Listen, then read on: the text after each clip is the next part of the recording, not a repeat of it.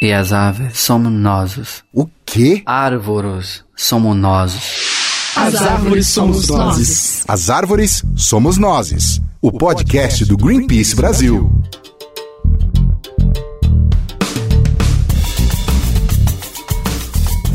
Está começando o oitavo e último ah, episódio do ano do nosso podcast. E hoje a gente vai falar sobre as expectativas para 2019, né? Qual vai ser o provável futuro das pautas ambientais, Rafa? Isso aí, assim como no episódio anterior, nós convidamos algumas organizações parceiras para falar como que vai ser 2019, como que vai ser este ano desafiador pra gente, tanto na área ambiental como na área de direitos humanos e etc. Eu sou Paulina Chamorro, jornalista, e eu realmente espero que em 2019 a gente consiga eliminar o plástico descartável das nossas vidas. Eu sou Rafael Silva, social media do Greenpeace Brasil, e em 2019 eu espero.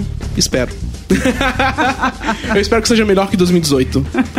E temos uma convidada hoje também. Eu sou Heloísa, eu trabalho com engajamento no Greenpeace Brasil e eu espero que em 2019 eu possa criar melhores piadas ruins. Então... Ah, ótimo. Já começou melhores bem. piadas. É.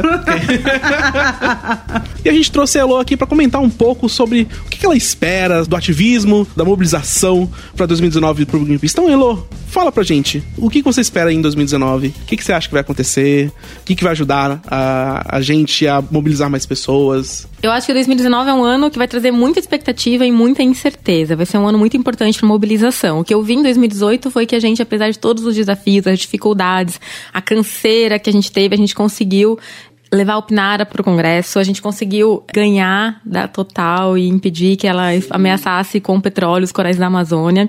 E tudo isso com muita mobilização, com muita gente trabalhando junto em vários níveis, né? Seja alguém que vai fazer uma atividade como um voluntário nas ruas para conscientizar as pessoas, seja quem assina a petição, seja quem vai falar diretamente com o IBAMA, seja quem está trabalhando no âmbito mais político. É, o que eu espero é que a gente consiga se organizar mais, consiga se conectar melhor e entender os caminhos é, para o ativismo não violento, especialmente no momento onde a gente precisa se organizar para é, reduzir o desmatamento no Brasil. Isso. A gente teve o maior índice de desmatamento e a gente precisa se mobilizar para isso. É, uma das coisas que a gente conversou até no episódio anterior com a Tica foi essa necessidade da gente começar a se mobilizar melhor, tanto em rede, né, também. Porque a gente trabalha também muito com parceiros, né? Então, uma necessidade da gente. Porque uma coisa que afeta uma pessoa ali do, sei lá, dos direitos humanos afeta também a gente. Então a gente tem essa necessidade também de trabalhar mais em rede, né? Como que você acha que a gente consegue trabalhar mais em rede, assim, com várias pessoas, várias organizações? É só juntar todo mundo no, num lugar e, tipo, yes, vamos trabalhar juntos? Eu acho que tem muitas tecnologias sociais para se fazer isso, né? Esse ano a gente come, iniciou é, o momento público de um projeto muito bacana com a Anistia Internacional que chama Banana Terra.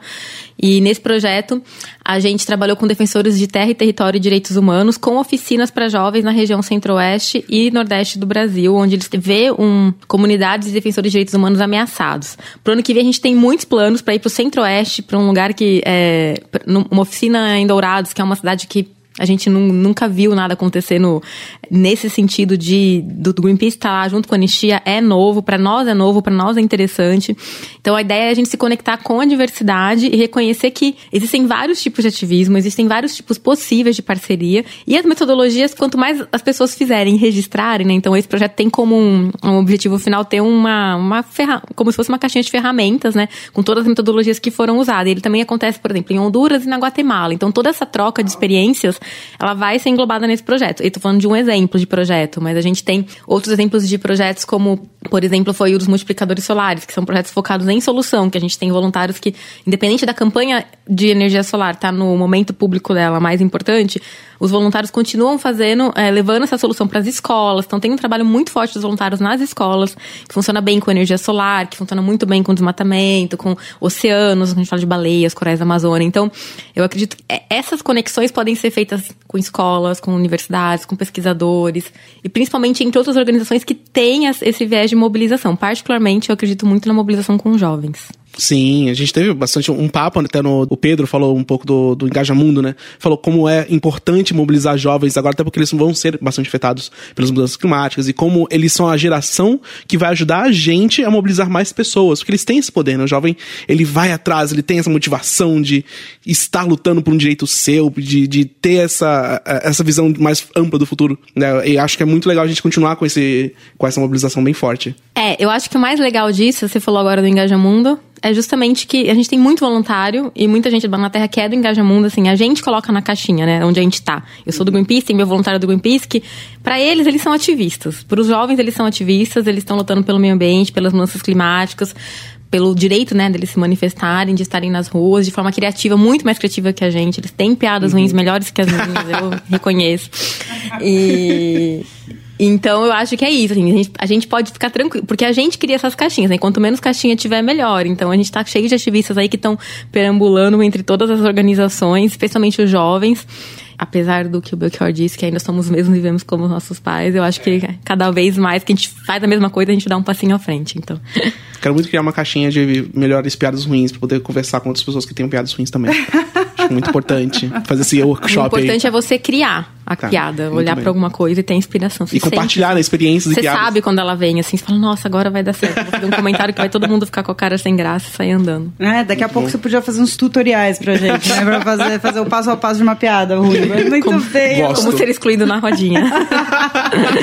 Tem uma coisa muito importante que eu acho que eu queria a sua opinião, Elo, que, né, 2018 foi muito duro esse questionamento, né, justamente do que que é ser ativista, o que que é o ativismo, né? Como é que a, a galera com, com quem você trabalha eh, reagiu, né? Você contou agora um pouco que foi justamente com mais ativismo, com mais criatividade, mas foi isso mesmo, esse sentimento rolou do tipo mais união para resistência, né, como tá se É. colocando. Eu acho que, obviamente, né, vem uma preocupação das pessoas com a segurança, né? Qual é a melhor forma mais segura e mais efetiva de se fazer isso, assim. O que eu acho mais legal de trabalhar muito próximo dos voluntários é que muitas vezes a gente pensa nos voluntários nas grandes mobilizações, mas eles estão sempre preocupados. Mas qual é o valor estratégico de eu estar na rua nesse momento?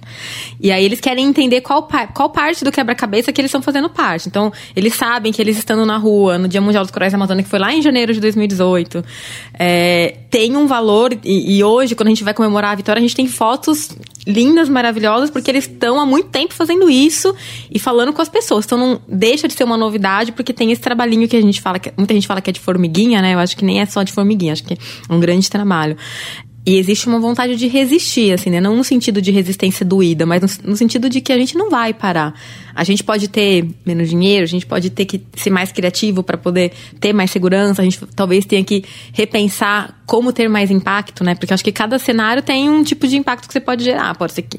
Como é a mobilização pública, né? Eu acho que o que é legal é a gente cada vez mais trazer isso também para os ativistas que a gente tem como organização. Greenpeace é uma inteligência muito grande de dados, de, de audiência, busca sempre aprimorar isso, né? Então, como a gente vai conversar com as pessoas, quais histórias que a gente quer contar para as pessoas se identificarem conosco, se conectarem com a nossa razão de ser de como organização, né? Nossa razão de como defender o planeta. E a gente tentar passar isso para o maior número de pessoas possíveis. Eu sempre falo, né? Eu sou muito ativista people power, xalala, hippie, assim. Eu acho que é, cada um tem o seu jeito de ser ativista. Cada um consegue uma menor ação, que seja reduzir plástico, ou falar com a tia e a avó no WhatsApp para conversar sobre o meio ambiente, a importância de, enfim, votar contra lei antiterrorismo, por exemplo. Isso, tudo isso eu acho que são, são nenhum disso tem valor menor ou, ou pior, assim, né? O importante é você achar aquilo que você se conecta. Eu acho que se você encontrou, de fato, algo que faz sentido pra você, que não, na verdade, não te faz, não é nenhum esforço pra você, é um prazer de fazer. Só, só tem como dar certo, não tem como dar errado, assim. Então eles, eles resistem mesmo, resistem no sentido assim, eles estão animados, querem saber como, quando, porque parar não é uma alternativa. Eu fico super emocionada. Eles são Oh. ótimos, os ativistas. Que maravilhoso. Bom, com esse pique maravilhoso, né, da Elo, a gente... Obrigada, Elo. Valeu, Elô. Muito obrigado Obrigada, pela participação. gente. Valeu. E se você quer ser voluntário do Greenpeace, se inscreva em greenwire.org.br. Muito obrigada. E se você quiser criar sua petição local, você pode entrar no bugil.org.br também e fazer sua própria campanha local contra pequenas causas. E você sabia que o, o Drauzio Varela, na verdade, ele chama Áuzio Varela, o DR é de doutor. Finalizamos muito com ruim, uma né? É ótima muito boa piada ruim. piada ruim. Maravilhoso. É muito ruim. Muito obrigado, Elô. Não tenho palavras. Bom, e seguindo aqui com o nosso último episódio, a... temos mais uma convidada que faz questão de fazer fun fact. Oi, gente, meu nome é Júlia, eu trabalho na comunicação do Greenpeace e eu falo com as minhas plantas e eu espero que tenha mais gente por aí que faça isso pra eu não me sentir uma louca sozinha. Você dá nome para suas plantas? Não, nome não, mas eu pergunto se elas estão bem, eu converso e eu realmente acho que essa troca faz elas ficarem muito felizes. Isso é muito é o espírito do podcast. As árvores somos nós mesmos, nós Exatamente. conversamos com as árvores. Bom, a gente convidou a Júlia hoje aqui nesse último episódio justamente para a gente vai ter mais uma rodada dos nossos é, parceiros, né, dos parceiros do Greenpeace aqui falando do que esperar para o ano que vem, né? Bom, e a gente vai começar agora com o Rafael Georges, coordenador de campanha da Oxfam Brasil. Qual que é a expectativa então para 2019? Vamos ver.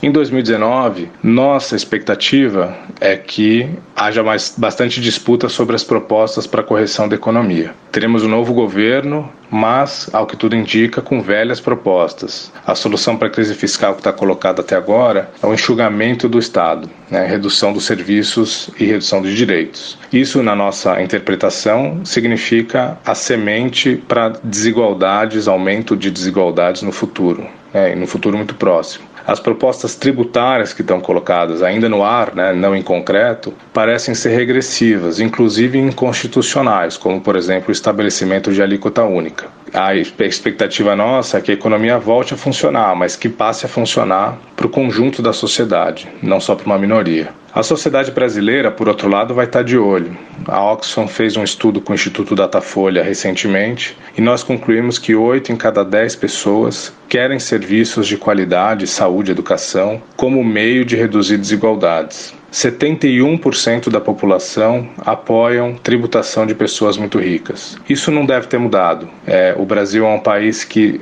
desde a Constituição de 88, tem é, estabelecido um Estado atuante que tem reduzido desigualdades e o ano de 2019 vai ser um ano crucial para fazer valer esse pacto que nós firmamos em 88, no qual estabelecemos que todos, e não só alguns, teriam direitos à saúde, à educação, à assistência, ao meio ambiente, ao trabalho decente, entre outros direitos estabelecidos e garantidos. Nós estaremos vigilantes. Bom, Rafa já trabalhou aqui no Greenpeace, uma pessoa maravilhosa, um grande abraço, faz um trabalho excelente na Oxford. Eu acho que tem um ponto muito importante é, que ele falou, que é a questão das desigualdades, né? Eu acho que isso está muito conectado também com a nossa perspectiva de trabalho aqui. É, é fato que as mudanças climáticas atingem primeiro os mais pobres, então eu acho que são discussões que estão muito conectadas. É, a gente, inclusive, recentemente lançou um documentário que se chama O Amanhã é Hoje, parceria com várias outras organizações, acho que vocês já falaram sobre isso por aqui, mas que mostra que essa já é uma realidade que está se impondo para todo mundo, assim, né? E acho que um outro ponto interessante no que o Rafa fala, é, ele trouxe uma perspectiva super econômica tal, e acho que vale um questionamento, né? A gente se, se perguntar é, que desenvolvimento a gente quer, né? A gente quer um desenvolvimento que destrua as florestas, que ameace a vida das pessoas, que ameace a nossa biodiversidade, né? Então é um desenvolvimento para quem? Eu acho que a gente fica nessa de o Brasil precisa crescer, o Brasil precisa crescer, e é claro, a gente precisa, né? Temos um desafio muito grande aí é, para os próximos anos, mas a gente sabe que dá sim para crescer respeitando as pessoas, respeitando a natureza, para trazer um desenvolvimento que seja para todo mundo e não só para poucos, né? Que eu acho que é o que está muito claro na fala do Rafa. E acho que ressoa totalmente. A gente não quer andar para trás, gente. Não dá claro. mais. Tipo... Ah, é importante ressaltar que essa, a questão de colocar no economês é fundamental hoje, porque quando a gente faz essas equivalências, né, a Tica falou muito no episódio anterior que tudo vem de recursos naturais, né? Então, se a gente vai valorar exportação, vamos valorar o que vem do solo. Qual que é essa água que está fazendo todo, tudo isso? Ou vamos valorar a terra, os direitos. Tudo isso tem valor também econômico, né, para esse desenvolvimento desenvolvimento. Então é, é super importante a gente é, começar a entender e fazer essas associações nesse economês mesmo. Bom, e seguindo aqui, a gente vai falar com. Vamos ouvir a participação do ISA. A Adriana Ramos vai falar com a gente quais são as expectativas, então, do Instituto Socioambiental para 2019. 2019 vai ser um ano de muitos desafios. Nós vamos enfrentar um governo que questiona as mudanças climáticas, que já deu sinais de querer flexibilizar normas e fragilizar a política ambiental. A participação social na política vai ser alterada significativamente e nós, das organizações da sociedade civil, precisamos ampliar o nosso diálogo com a sociedade, precisamos trazer cada vez mais elementos que façam a sociedade compreender que essa é uma luta necessária a todos, que não se trata de uma questão ideológica, mas sim de questões práticas, que o amanhã é hoje e os problemas socioambientais já estão batendo na porta de todos. Então, em 2019, vamos ter que fortalecer esse caminho da mobilização, da conscientização e do enfrentamento e da resistência, para que a gente não permita que retrocessos atinjam a nossa Constituição e o nosso arcabouço legal, sobre o qual nós temos que desenvolver as ações para que o Brasil supere esse momento e venha a se desenvolver de uma forma sustentável e inclusiva. Grande, Adriana. Acho que tem um ponto importante aí que ela traz, que é essa questão ideológica, né? Que acho que está muito presente no, no, debate hoje. E acho que é um ponto, assim, não é uma questão de direita e esquerda, não é uma questão de, ai, direito. É, é a gente está falando de proteger um bem que é de todos nós, né? E de direitos das pessoas. Então, o Isa. Não é partidário. É, não, não importa, né? Eu acho que o meio ambiente, ele tem esse poder. O meio ambiente é transversal, você não, não importa, né? É, todos nós precisamos de ar limpo para respirar, de água pura para beber, de comida sem veneno para comer. Então, eu acho que esse, esse ponto é muito, muito importante, assim, independente é, de que lado você tá. Acho que a gente vive um momento muito polarizado, mas essa é, é uma coisa que é, todos nós precisamos estar juntos, assim. E acho que tem um trabalho também, o ISA faz um trabalho muito importante é, com povos indígenas e acho que eles estão numa linha de frente aí, numa perspectiva para o ano que vem, é, numa posição bastante. Já estão numa posição bastante fragilizada e acho que para o ano que vem isso fica ainda mais é, crítico, né, a partir desse novo, novo governo. E a gente sabe que, por exemplo, é, terras indígenas são dos melhores instrumentos para proteger a floresta. Então, acho que vale a gente pensar nisso também. Mais Sim. do que comprovado, tá? É, onde a gente. É uma... Não é fake news. Mais do que comprovado. Que, que, a gente sempre fala que onde tem índio tem floresta em pé. Porque eles realmente eles não desmatam, eles não, eles não vão abrir, colocar um monte de árvore no chão para poder fazer um pasto. Então eles estão lá protegendo, estão se aproveitando dos recursos da floresta, mas não estão é, desmatando, não estão. É, Fazendo é, isso de uma forma em equilíbrio com a natureza, sim, né? Sempre. também nos mostram que isso é possível. Nós vamos ouvir agora o Pedro do Engaja Mundo. Ele vai falar sobre o que, que ele espera para 2019 aí na organização. É, em 2019, a gente tem um cenário bastante desafiador e complexo, tanto para o Engajamundo quanto num sentido mais amplo quando a gente diz para a área socioambiental, ainda mais por se tratar de uma organização que trabalha com recorte de juventude, é, mas ao mesmo tempo a gente enxerga, por um lado positivo, um lugar de oportunidade e fortalecimento da, das redes e união dos movimentos que têm uma agenda em comum. E quando se trata de diversidade, a gente vê isso como uma força que acaba unindo a juventude em prol disso, assim, do um grande foco de melhora e solução desses problemas contemporâneos que a gente tem visto na nossa sociedade. A gente também vai fazer o nosso encontro nacional que faz parte das nossas estratégias de aproximação dos voluntários, é, interação com eles e entender de que se trata essa rede. E vai ser um lugar que a gente vai desenvolver toda a nossa estratégia de ação durante o ano de 2019, juntamente com muitas parcerias que estão vindo para a gente fazer acontecer o Encontro Nacional 2019. Além disso, a gente tem olhado para o Programa da Amazônia como uma possibilidade também da gente expandir a ideia do programa para outras regiões, então ser um lugar de desenvolvimento de jovens não só na Amazônia, mas também na região do Centro-Oeste, região do Agreste e etc. Uma vontade nossa de expansão mesmo. Também estamos já num espaço institucional que é o Conjuve, o Conselho Nacional de Juventude, e agora o Engaja tem um papel mais importante nessa atuação, buscando também que o governo enxergue a juventude de outras formas, e é esse o nosso papel lá de cutucar mesmo. Com relação a, ao institucional do engajamento, o que, que a gente vê para o ano de 2019, juntamente com uma visão que a gente aprovou é, no Encontro Nacional de 2017, é, a gente aprovou uma visão 2020, olha que chique, que é de territorializar as agendas internacionais é, e expandir isso para todas as regiões do país Esse ano a gente chegou em 17 mil pessoas e a gente vê uma possibilidade de passarmos do número de 18 estados para 27. Então, se você, jovenzinho, está escutando aí a palavra do Engajamundo, lembre-se de acessar o www.engajamundo.org e se inscreva. A gente quer estar em todos os lugares e levar a juventude para todos os espaços que a gente não é escutado. Vamos fazer isso junto e ninguém solta a mão de ninguém. Ninguém legal. solta a mão de Ninguém. ninguém. Eu acho muito legal essa positividade dos jovens. Eles olham pra 2019 com esperança, né? Quando a gente tá assim, ah, não sei ainda, será que vai? Será que não vai? Mas isso é muito legal do que ele falou. Eu acho que a gente também. Eu, infelizmente, sou uma pessimista, embora. e eu fico repetindo pra mim mesma: tudo vai dar certo, tudo vai dar certo, pra ver se eu acredito. Mas eu acho que ele trouxe um ponto que, assim. é- Também é um ano de muitas oportunidades, né? Eu acho que também é importante a gente olhar pra isso. Se a gente ficar só olhando pro que vai piorar, o que vai ser difícil e etc., eu acho que toda essa situação também traz uma oportunidade incrível da gente se juntar e estar junto e descobrir mais as nossas semelhanças ao invés de ficar olhando só as diferenças, né? É, porque de dar errado a gente já sabe qual que é a perspectiva, né? Agora de dar certo que é o grande desafio, né? E aí, vamos fazer como? Como vamos, vamos continuar junto, né? Fazendo Tem uma frase história. maravilhosa que é durante períodos difíceis tem quem chore e tem quem venda lenços. e eu acho isso maravilhoso, assim, vamos, vamos vender lenços, vamos vender esperança, vamos nos unir, né? Você é jovem, né, Julia? Ai, muito não sou jovem. muito jovem, Paulinho. Eu sou jovem de, de espírito. Olha, nem vou comentar então.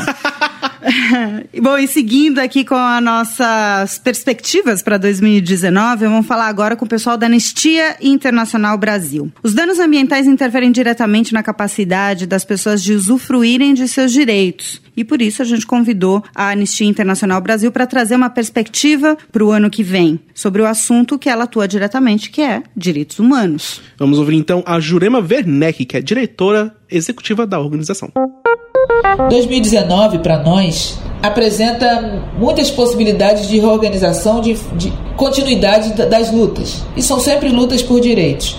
Nós acreditamos ou esperamos e, e vamos agir para que o desejo de mudança da sociedade brasileira possa significar, venha significar é, ampliação dos direitos humanos, mais direitos e valorização também daqueles e daquelas defensores e defensoras desses direitos que lutam. Né? Essas pessoas têm sido ameaçadas, essas pessoas têm sido assassinadas, essas pessoas têm sofrido represárias porque lutam por melhor educação, por melhor saúde, por melhor condição de moradia, por preservação da- dos recursos naturais, da natureza, do ambiente, por dignidade para todos e todas. Essas pessoas precisam ser valorizadas e precisam ter sua vida e seus direitos respeitados. Nós temos visto muitas ameaças circulando na mídia, discursos na- trazidos a público por políticos que buscam reprimir, atacar e diminuir os direitos das pessoas de diferentes formas. Mas é preciso dizer que 2019 para a Anistia Internacional, para esse movimento global de milhões de pessoas, vai significar luta, resistência, como sempre significou. Nós abriremos espaço, enviaremos o convite à sociedade brasileira e à sociedade do mundo para que se junte a nós e continue conosco para garantir direitos humanos, que significa o direito meu, o direito seu, o direito de todo mundo que é gente nesse mundo e no Brasil. Deixo aqui esse convite. Juntem-se a nós, venham lutar conosco. Poderosa fala da Jurema, é, inclusive é, direitos humanos, uma coisa que, que a Anistia luta bastante. É, e a gente teve uma perspectiva interessante disso quando a gente falou no episódio de Cerrado é, da luta da Fátima Barros, né, que tá lá lutando pelos seus direitos, já foi expulsa, da, a família dela já foi expulsa da, da, daquela região e já voltou. Essa luta, essa, essa constante, a gente vê vários exemplos durante o ano, então é muito importante que, que a Anistia esteja junto com a gente é, nessa luta aí pra 2019 também. Este episódio é um oferecimento de Oceanos, a principal fonte de água do mar. As árvores somos nozes. Ativismo pelo Brasil. E hoje, nesse episódio 8, o último episódio deste ano do As Árvores Somos Nós, vamos falar mais uma vez sobre ativismo pelo Brasil, mas com uma perspectiva para 2019.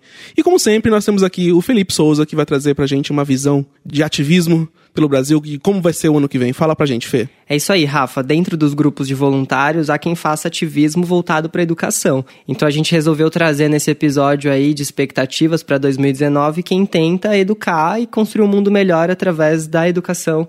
E é o que a Juliana Teixeira faz dentro do grupo aqui de São Paulo, que se chama Projeto Escola, que eles levam educação ambiental para empresas, escolas públicas e privadas, e é realmente é, conversar com as pessoas sobre educação e meio ambiente. Então vamos ouvir. Olá, meu nome é Juliana Teixeira, sou voluntária ativista do Greenpeace. Eu sou bióloga, embaixadora lixo zero de Guarulhos, vegetariana e amante da natureza. Bom, atualmente eu coordeno o projeto Escola dentro do grupo de voluntários, qual tem o intuito de criar uma consciência né, de respeito ao meio ambiente, onde a gente ministra palestras gratuitas em instituições de ensino, desde escolas públicas, particulares, universidades e até empresas. Bom, os assuntos que nós abordamos dentro do projeto Escola é desde as campanhas do Greenpeace, principalmente as campanhas mais atuais, e outros assuntos como sustentabilidade, mudanças climáticas, efeito estufa e o que a pessoa pode fazer para se tornar um mundo mais verde e sustentável.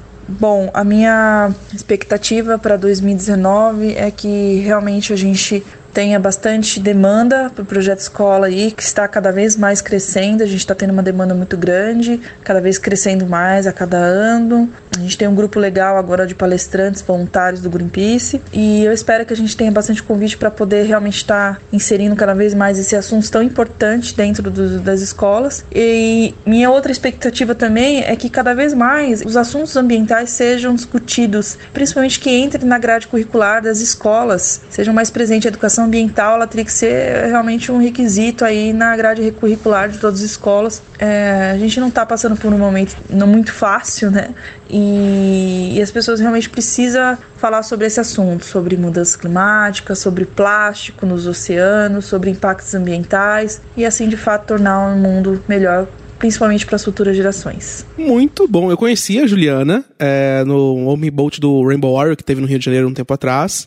Ela é uma pessoa muito dedicada, ela tem um, uma áurea que é maravilhosa, ela é pessoa sensacional da palestra. E, meu, que ótimo que ela tá fazendo isso, né? Porque a próxima geração de pessoas que, que vai ser afetada por mudanças climáticas, pelos problemas do nosso planeta, é realmente crianças e adolescentes, meu. Então é muito bom que eles já, já estejam criando essa consciência nas pessoas que vão ser afetados no futuro. É, a Ju ela tem um, um, potencial e ela acredita muito no projeto. Eu acho que é com essa alma que ela consegue tocar o coração dessas crianças, desses jovens e também falar até com adultos muitas vezes dentro de empresas. Então, são espaços que são cedidos para debater a educação ambiental. Aproveitando esse momento, eu deixo o convite para quem quiser fazer parte do voluntariado do Greenpeace a partir dos próximos anos. Assim como a Ju já falou do projeto escola, acho que a gente apresentou ao longo desses episódios muita coisa que os voluntários e voluntárias do Greenpeace fazem. Então, é isso, assim, é criar uma consciência socioambiental, acho cada vez maior, falar de meio ambiente, relação entre seres humanos e natureza. Então, some com a gente, façam parte do time de voluntários e voluntárias do Greenpeace. Entrem no greenwire.org.br. É difícil, mas no nosso, no nosso Facebook, nas nossas redes, a gente está sempre postando e some com a gente em 2019, que acho que a gente vai precisar de muita ajuda e muitas Nossa. pessoas unidas. Com certeza. O ativismo pelo Brasil, se depender da gente, não vai morrer. Nunca. Não mesmo. Valeu. Valeu. Obrigado, Fê. Eu que agradeço. Muito bem. A gente vai direto para Brasília. Temos a menina do tempo, a Mari Mota. Fala, Mari. Previsão do tempo em Brasília com Mariana Mota. Olá, pessoal. E aí, hein? O que será que o Congresso nos reserva para 2019? Pois é, acertar a previsão é uma questão de tempo, mas algumas dicas já estão no ar. Ainda que os ruralistas não tenham conseguido reeleger boa parte de sua bancada no Congresso, eles estão trabalhando para angariar novos parlamentares parlamentares e fazer a bancada crescer novamente. Além dos ligados diretamente ao setor agropecuário, os ruralistas já estão de olho nos nomes da agenda pró-mercado, novatos e o que mais couber no pacote. Sem deixar de contar que o tempo está mais que aberto para os ruralistas no futuro governo, podendo fazer andar, pelo executivo mesmo, políticas prioritárias para eles, sem nem precisar passar pelo Congresso. A bancada ruralista não só apoiou declaradamente a eleição do presidente eleito, como está sentando seus membros em cadeiras estratégicas do futuro governo. Nessa pode ter chuva de políticas antiambientais por aí, como revogação de decretos, enfraquecimento estrutural e também orçamentário de órgãos de meio ambiente, como o IBAMA, ICMBio e o próprio MMA, com implicações na fiscalização, controle e conservações ambientais. Além do sucateamento da FUNAI e prejuízo aos direitos indígenas e de seus territórios. Dentre outras medidas que podem ter reflexo imediato no aumento do desmatamento e na diminuição da justiça social no campo e de populações tradicionais. Algumas medidas, para terem validade, deverão obrigatoriamente passar pelo Congresso. Nessa é de se esperar chuvas e mais chuvas de medidas provisórias e projetos de lei com ritos de urgência em diferentes frentes, como as que buscam a flexibilização do licenciamento ambiental, a liberação da venda de terras para estrangeiro, a diminuição de áreas protegidas, como as unidades de conservação. Tem também o pacote do veneno com a liberação de mais agrotóxicos e mudanças mudanças na rotulagem de transgênicos, para que não tenhamos o direito de saber o que consumimos. Podem querer mexer no Código Florestal com novas ações de enfraquecimento e também abrir as terras indígenas para exploração econômica, como a mineração e a agropecuária. É, a previsão dá tempo ruim, mas tem chance de sol também. E sabe por quê? Porque seguiremos, enquanto sociedade, bem atentos e atuando fortemente contra todas essas agendas de retrocesso. É possível, já foi possível em vários momentos anteriores e vai continuar sendo possível. Nós precisamos e merecemos um país mais justo e sustentável. E vamos continuar lutando por isso. Eu fico por aqui, mas seguimos juntos. Tchau, tchau.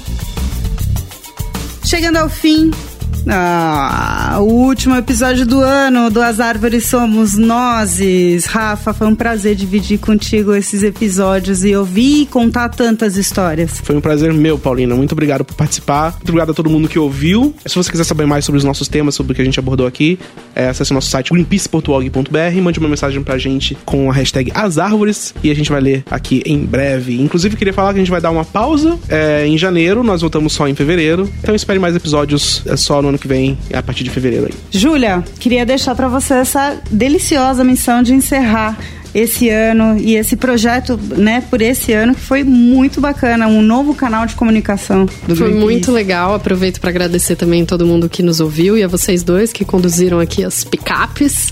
Eu acho que pro ano que vem o mais importante é que a gente esteja juntos. Então, é, o Greenpeace vai estar tá aqui, as pessoas vão estar, tá, as outras organizações também. Então, que a gente não se esqueça disso e se una e, e também tente encontrar caminhos e oportunidades nesse ano que vem aí, porque eu tenho certeza que juntos a gente consegue fazer muita coisa. As árvores somos nós. Isso aí. Valeu, gente. Até mais. Valeu. Termina aqui As, As árvores, árvores somos nós. O podcast do Greenpeace Brasil.